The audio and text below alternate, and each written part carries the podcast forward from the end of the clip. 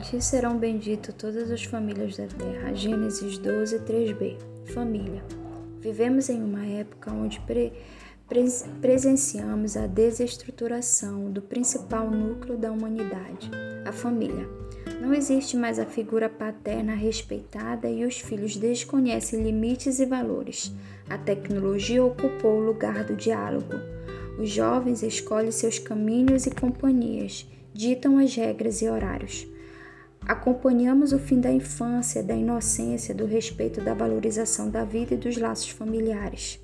Descobrimos que o mal pode se aninhar no seio da família e as pessoas responsáveis pela felicidade de seus filhos, por vezes, são as culpadas de muitas tragédias. Precisamos e devemos reagir a essa situação. Deus criou a família e quer abençoá-la por nosso intermédio. Devemos crer e agir. Vamos lembrar que Jesus veio morrer por pessoas, veio defender a vida e a felicidade dos seres humanos, a felicidade da família. A família é a base da criação do ser humano saudável, equilibrado e sociável. Na família, ele deve aprender as noções de respeito, de justiça, disciplina e o comportamento para a convivência em sociedade. Em uma família, o homem deve ser preparado segundo a palavra de Deus com sabedoria e muito amor.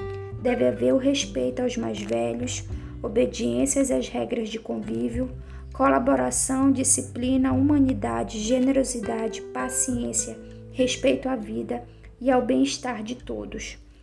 A presença do pai deve ser motivo de alegria e não de medo. A presença da mãe deve ser motivo de harmonia e de união entre todos. A presença dos filhos deve ser um motivo de orgulho e satisfação e não de discussão e desgosto. A família não é uma instituição ultrapassada, e sim uma união de pessoas onde Deus está presente, promovendo a paz e a felicidade. Um porto onde todos vão buscar segurança conforme a orientação.